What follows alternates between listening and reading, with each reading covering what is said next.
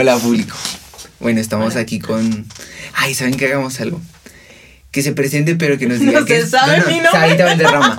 Pero que se presente, pero ¿sabe por qué?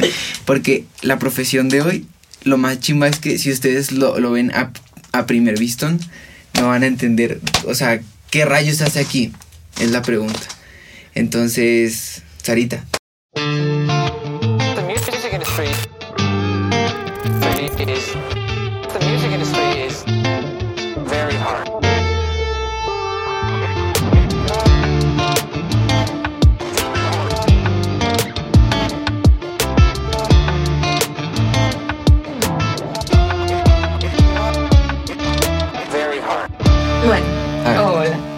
Mucho gusto. Mucho gusto. Soy Sarita Valderrama, nutricionista, dietista de profesión, cantante y bailarina de corazón. Ahora, eso, eso, es que eso me encanta. Mira, la primera pregunta es, y de hecho me la soltó Eloski.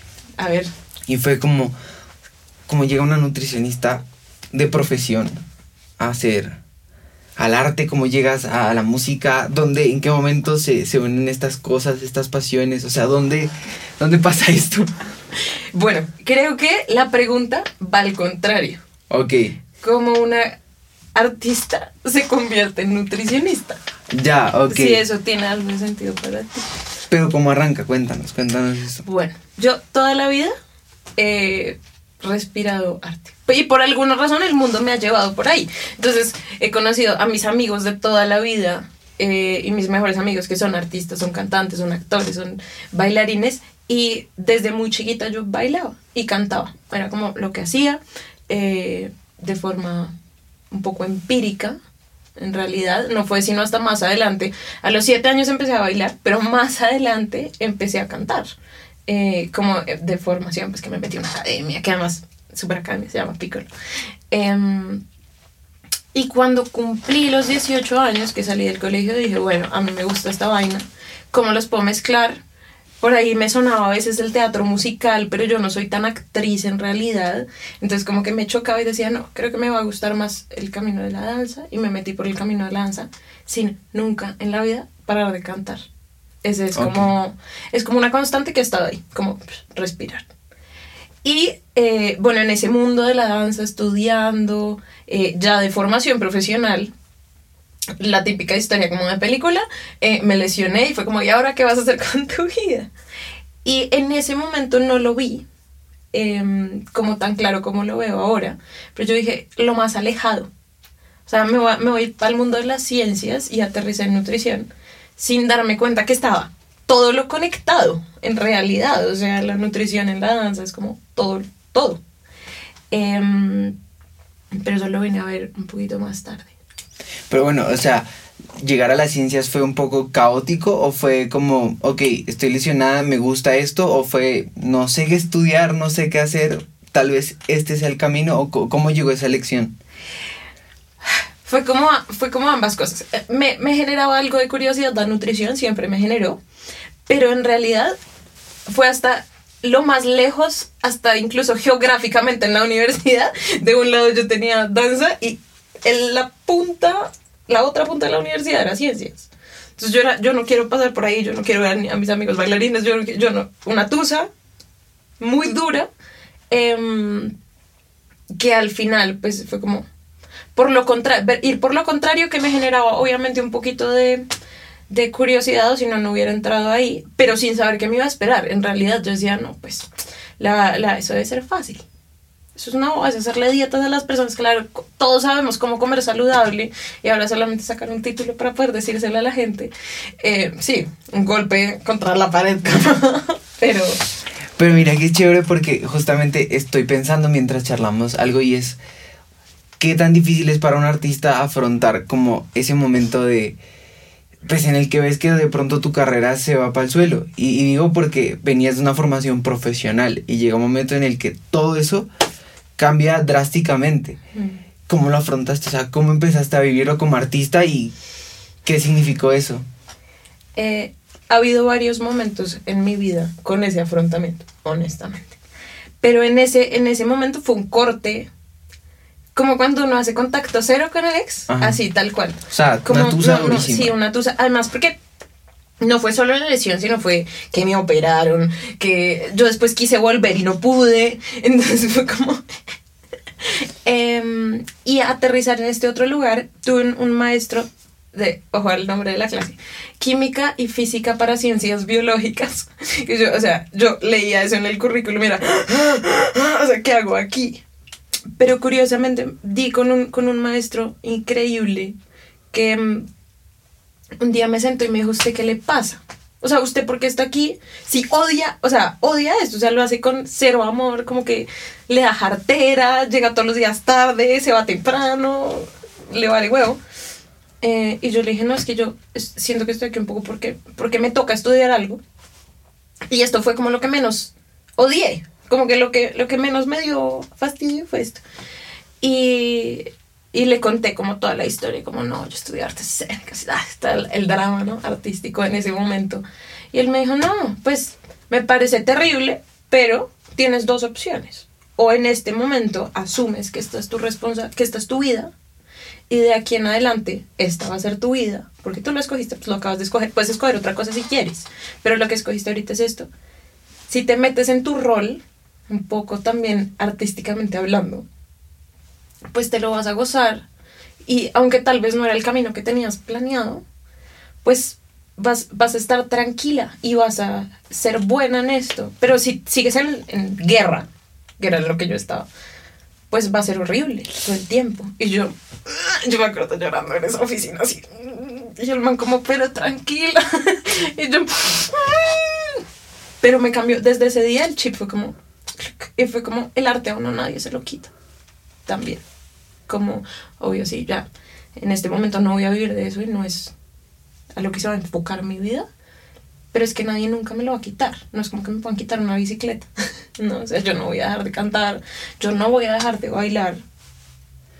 Y es que eso es muy lindo porque, o sea, yo te conocí en un entorno de artistas. O sea, la primera vez que yo logré verte por allí, por los laditos, incluso sin, sin saber tal vez, como, o sin entender más bien, como que te miré en un entorno de artistas. La segunda vez fue como, mira, está otra vez en un entorno de artistas.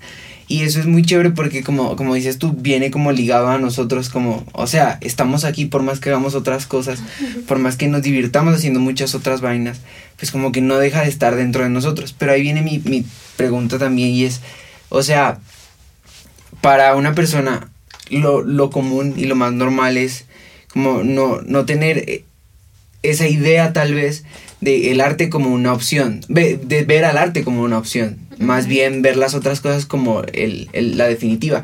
¿Qué le pasa a alguien que tal vez ve al arte como su primer lugar, pero que la otra, las ciencias o todo este tema es una opción? O sea, ¿cómo, cómo, cómo vives eso? Porque yo creo que no es fácil, o sea, yo lo, lo digo porque cuando yo quise estudiar y dije, yo voy a estudiar música, a mí no me interesa nada más, yo voy a estudiar música y todo bien. Y mi opción tal vez era, no sé, estudiar derecho, arquitectura. Y seguramente te pasó igual, mi- tu, primer, tu primera decisión era dedicarte a las artes, pero más adelante eso cambia. Y, y ahí viene mi duda y es, o sea, ¿Cómo vives eso? O sea, es que de verdad me preocupa eso. qui- Quiero saberlo. Yo, yo quiero que vayamos allá porque sí me gusta, o sea, sí me gusta saber eso porque es que siento que todos pasamos por esa crisis. Y no solamente en temas profesionales, sino en la vida misma. O sea, hay decisiones tan difíciles que uno tiene que tomar que tal vez no las vio de primera entrada, pero que por X o Y motivo se convierten en la prioridad de uno, que en este caso es la nutrición. No sé. Uy, eso es una tremenda pregunta y es aún más tremenda porque he pensado en eso. O sea, las últimas semanas ha estado esa idea como rondando en mi cabeza de, pucha, como también cómo ordeno mi vida en este momento, ¿no? Que pongo en prioridad, porque bueno, ya me gradué, ya estoy trabajando como nutricionista tal, la música siempre está ahí, ¿será que debería subirla un poquito en el ranking de prioridad? Porque igual si es algo que puedo hacer, ¿no? Y que se me da y que lo que sea. Em, pero creo que va un poco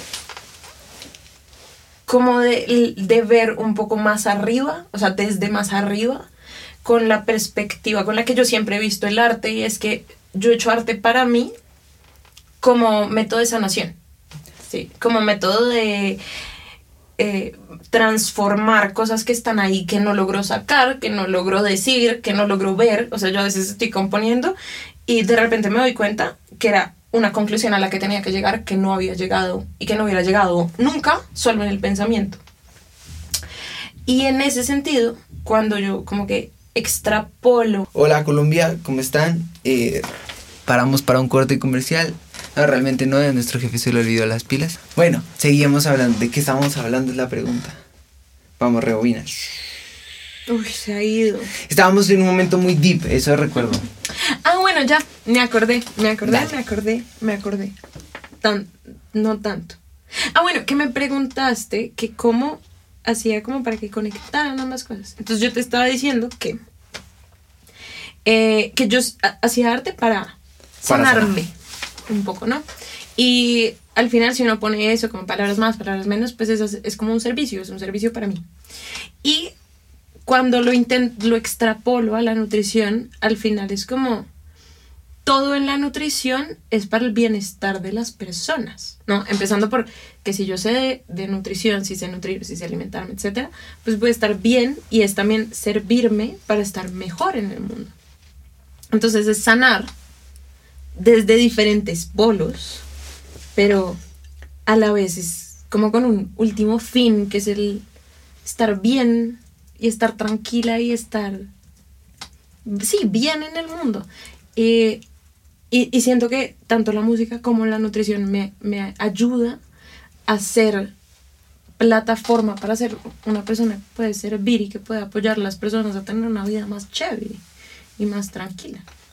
Y, es, y eso es chévere porque yo digo como, mira, o sea, tengo un pensamiento en este momento y que lo voy a soltar para, para que lleguemos a una conclusión y es como eso, como eso ha impactado tu vida hoy, o sea, ¿qué has aprendido de todo eso? O sea, la Sarita de hoy, ¿qué ha aprendido de todos esos momentos que evidentemente son difíciles, ¿no? Porque creo que no es fácil como tal vez que de la noche a la mañana tu proyecto de vida cambie que, y digo yo como, ¿qué, qué tanto ha aportado para ti el haber pasado por todas estas etapas? O sea, y que hoy por hoy seas la persona que eres, que hoy por hoy veas tu profesión de la manera en la que la miras, o incluso tu arte como lo ves. O sea, ¿qué, qué tanto ha pasado hoy, o qué tanto le ha pasado hoy a Sarita después de todo lo que ha aprendido?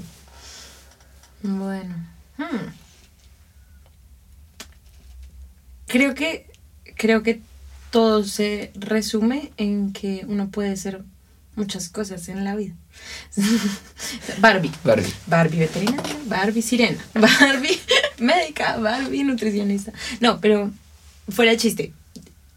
Creo que en, en esta sociedad y sobre todo en esta generación que venimos de los papás que en este momento tendrán entre 50 y 60 años más o menos, em, ellos tenían esta idea de que uno tenía que escoger algo y comprometerse y aferrarse y hasta el fin, y, así con todo, ¿no? O sea, así como que te casas y hasta el fin de la muerte, eh, escoges una carrera y en eso vas a trabajar toda tu vida y sea lo que sea que escojas, pero vas a ser el mejor. Yo me acuerdo que así me decían a mí. Mm, y ahorita lo que me doy cuenta es que no, uno puede cambiar, uno puede cambiar y de hecho estar como dispuesto a que cambien mi opinión todo el tiempo y que los comentarios que me los si me das un argumento bueno ah, yo cambié de posición política de el minu de este minuto al minuto siguiente.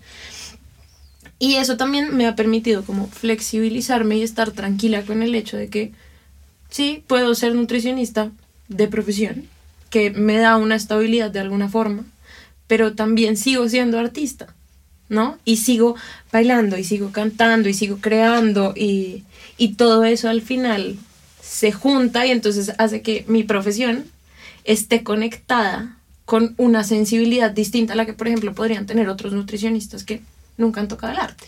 O que mi arte puede estar tocado por todo lo que implica yo haber estado en un entorno en el que me tocó tratar con personas enfermas, en el que me toca tratar todos los días con personas que tal vez la están pasando mal con un tema, sí, como mi música y mi arte también se permea por eso y es como, wow, todo convive y todo es súper enriquecedor. Y creo que eso es lo que he aprendido, que no tengo que escoger una cosa, sino que puedo convivir en un mundo donde todo funciona y todo me da herramientas para enriquecer a las otras cosas.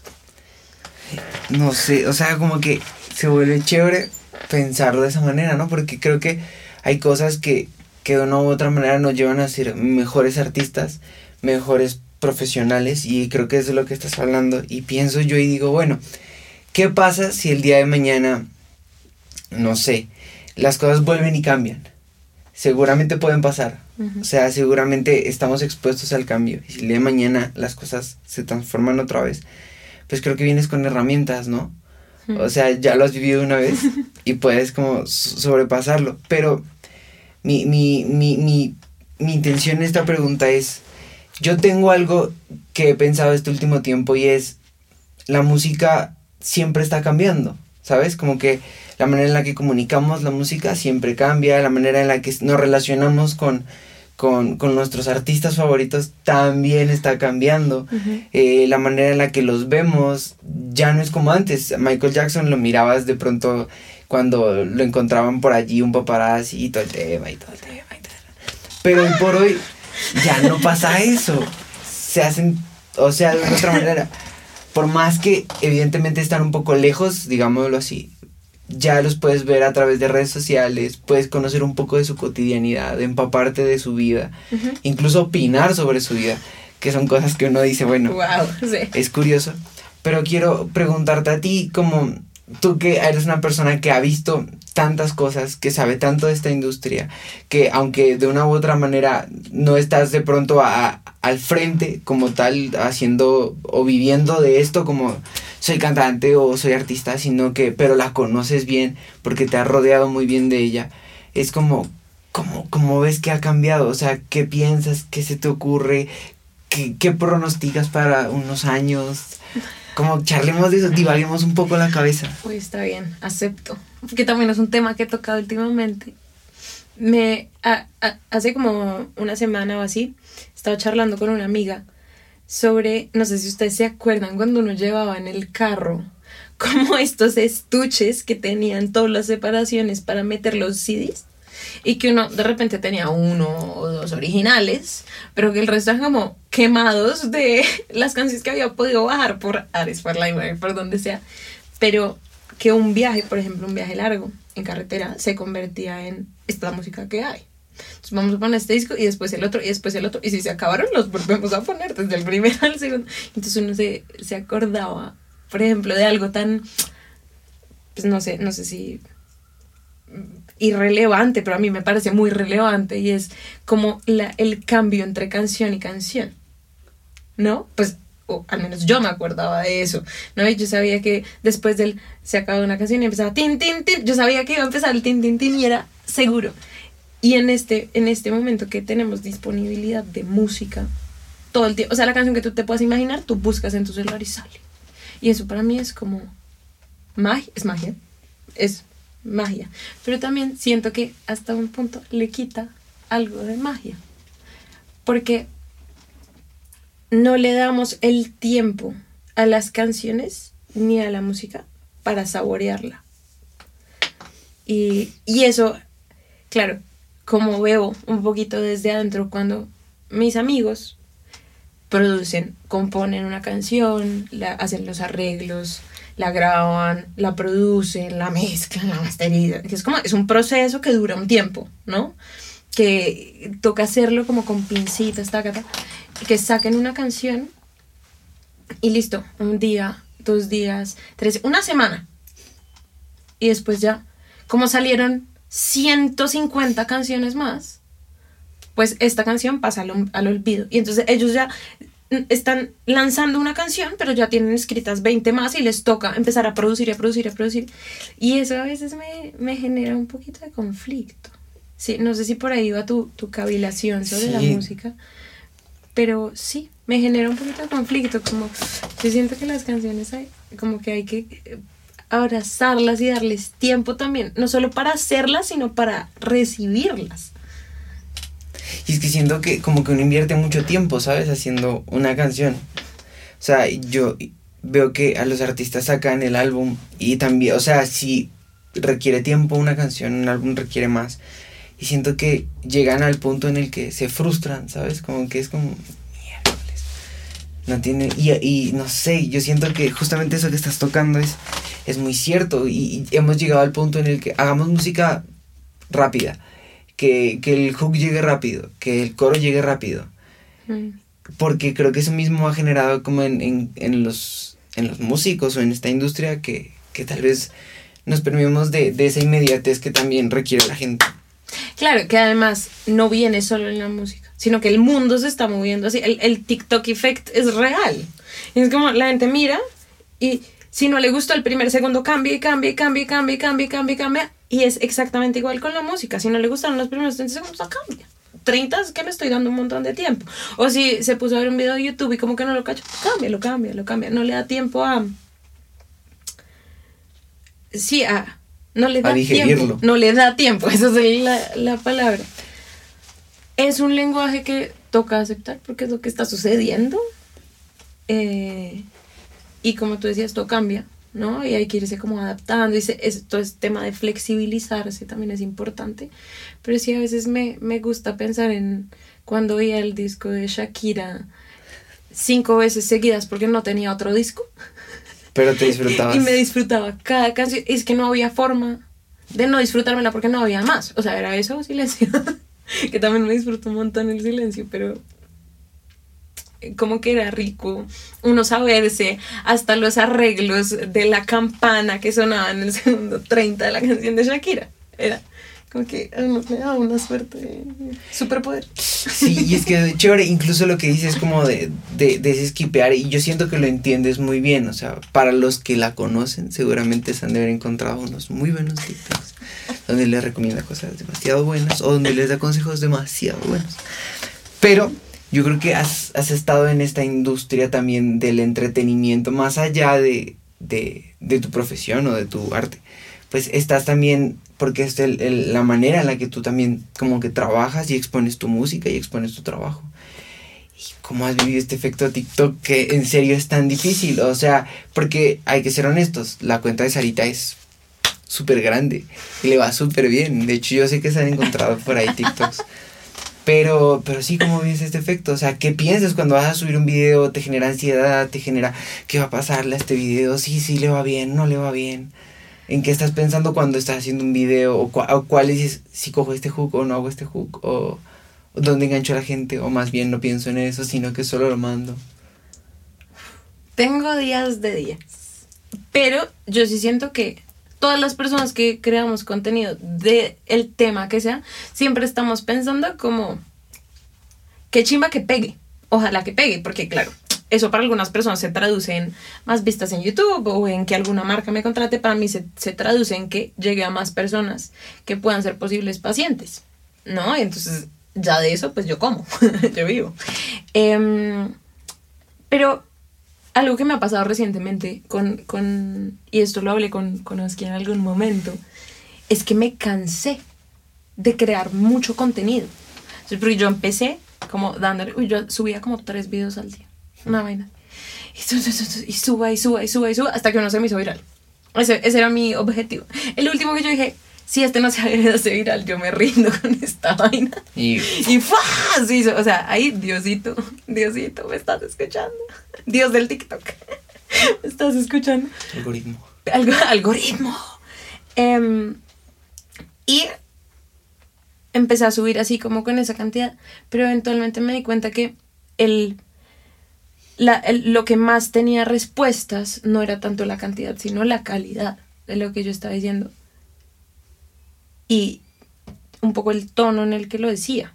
¿no? De por sí yo ya tengo este tono en, en mis videos. O sea, yo soy el ser humano menos, menos crack de la edición. Ya me viste, no sé poner modo bien en el celular. Entonces, modo, pues, o sea, selfie, tengo por ahí una de luz. em, pero no sé editar los cortes. Siempre me dicen, esa cámara se mueve. En los comentarios es como, está chueco. Y yo, perdón. Pero me di cuenta que la gente valora mucho el contenido de cosas que hay mucha información en las redes sociales, como la nutrición, y que uno les dice, mira, aquí hay un pueblo a tierra, hola, seguro no tengo la verdad absoluta, pero de repente he estudiado estos cinco años y algo tengo idea, ¿no? O como he atendido a 100 pacientes, entonces de algo tengo idea. Em, y cuando uno habla de, de esos temas, la gente responde, responde bonito. Y, y bueno, todas esas otras estrategias como hacer stitch a otros videos y dúos y esas cosas también me emocionan. Ya cuando veo que no se está moviendo, Pues, ok, es el momento. Y yo, y te pregunto esto porque siento que también ya, o sea, estoy pensando en cómo tal vez cerraríamos esta conversación. Y digo, mira, hay algo que, que, que creo que es valioso y es en este mundo de sobreestimulación y de muchísima información. Es tenaz como encontrar un contenido de calidad. Y hablo en todo. Nosotros estamos tocando temas de la música y este podcast se trata sobre la música, pero también estamos hablando de, de contenido para redes y todo el tema. Entonces como que digo, qué difícil es afrontar tanta información, afrontar tantas cosas en el mundo y decir, esto de verdad es valioso. Esta música que estoy escuchando, vale la pena seguirla escuchando. Este contenido que estoy consumiendo, vale la pena seguir consumiendo. ¿Cómo, cómo disiernes eso? O sea, ¿cómo logras pararte y decir, ok, esto que estoy haciendo vale la pena? Y no solamente desde el ego, ¿no? Decir, no porque yo tengo la razón o porque mi música es la mejor, sino en qué momento pa- paras y dices como, ok, este contenido que estoy brindando, esta música que estoy tal vez escuchando, o esto que estoy haciendo, o tal vez este arte que estoy compartiendo, o todo lo que yo estoy haciendo, pues tal vez tiene un, efecto positivo en la gente que los... O sea, ¿en qué momento disiernes eso? Bueno, siento que ahí en, el tema del contenido y del arte se separa un poquito para mí. Y es porque me he dado cuenta que el contenido no es, o sea, eh, especialmente de nutrición, no es lo que yo quiera decirle a la gente, sino que me toca verlo del, o sea, un poco al revés, ¿no? Como de qué está hablando la gente, qué le está interesando en este momento, eh, cuáles son las preguntas, qué es lo que más suena aquí en TikTok, por ejemplo, qué es lo que resuena, qué se puso de moda tal, em, para intentar dar algo de certeza en medio de ese caos, de lo que ya existe, ¿no? Entonces va un poco de afuera hacia adentro. Mientras que en la música, dependiendo, digamos que hay personas que también lo hacen de, de afuera hacia adentro, ¿no? Como que está sonando y yo me pego a eso y también es muy válido. Para mí es un poco como que tengo yo por decir ahorita. em, y, y cuál es la forma más amorosa de decirlo. Para que eh, alguna vez una persona me decía que hacer música o componer canciones, que es como lo, lo que a mí más me gusta hacer, es como traducir un sentimiento colectivo a palabras o a melodías o a traducirlo. Hay mucha gente que, no sé si, si has oído alguna vez una canción que tú dices, esa canción la pude haber compuesto yo. No la compuse porque no pude, porque no pude, pero esa persona estaba sintiendo justo lo que yo estaba sintiendo.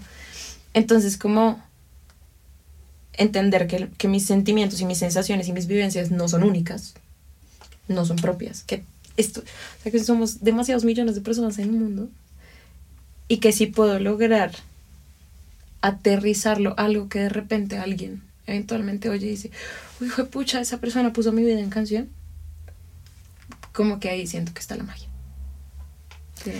Y yo, yo quiero, ya para cerrar, hacer una pregunta que de hecho me, me gusta mucho y, y estábamos conversando sobre, sobre este podcast con Oski.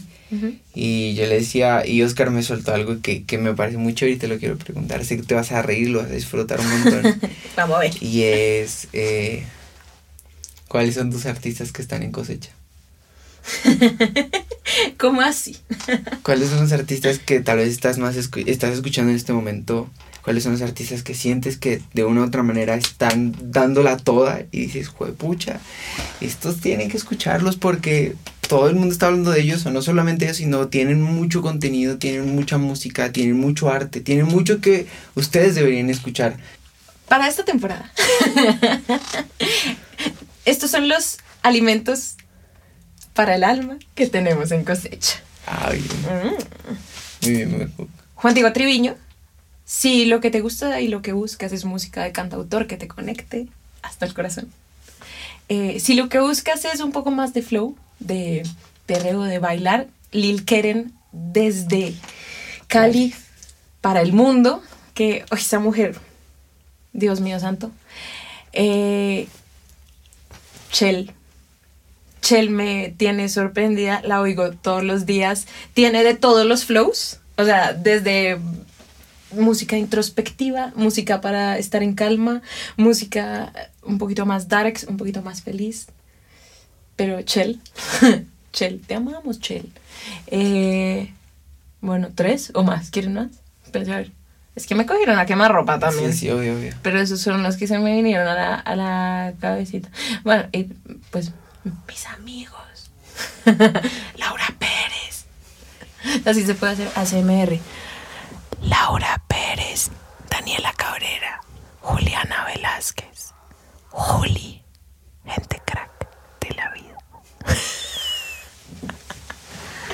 No, nada, muchas gracias. En muchas serio, Sarita estuvo súper chévere. Y lo más chévere es que podemos hablar de esto todo el tiempo. Y que ojalá nos sigamos encontrando y que ojalá el arte siga uniéndonos. Amén. Yo pensé que venía a hablar sobre nutrición para cantantes. Mira. Mira cómo es la... Yo pues pensé que ibas a preguntar de algo de comida. Cuando, cuando un cantante está como con reflujo, como, ¿qué debe comer antes de subirse al escenario?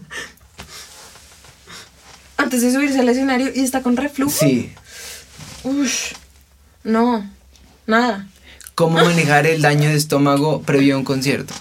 Depende si el daño de estómago es por algo dañado que te comiste o si es por nervios. Si es por nervios, Si es por nervios, respirar, meditar y tomar agua. y si es por algo que me comí. Ahí tocaría tocaría revisar el nivel de, da- de Ayuno, dañado, ayuno, ayuno. el nivel de dañado de lo que te comiste. Ay, pero Dios mío. Chao, Colombia. Adiós, adiós, Bogotá, Colombia, el mundo.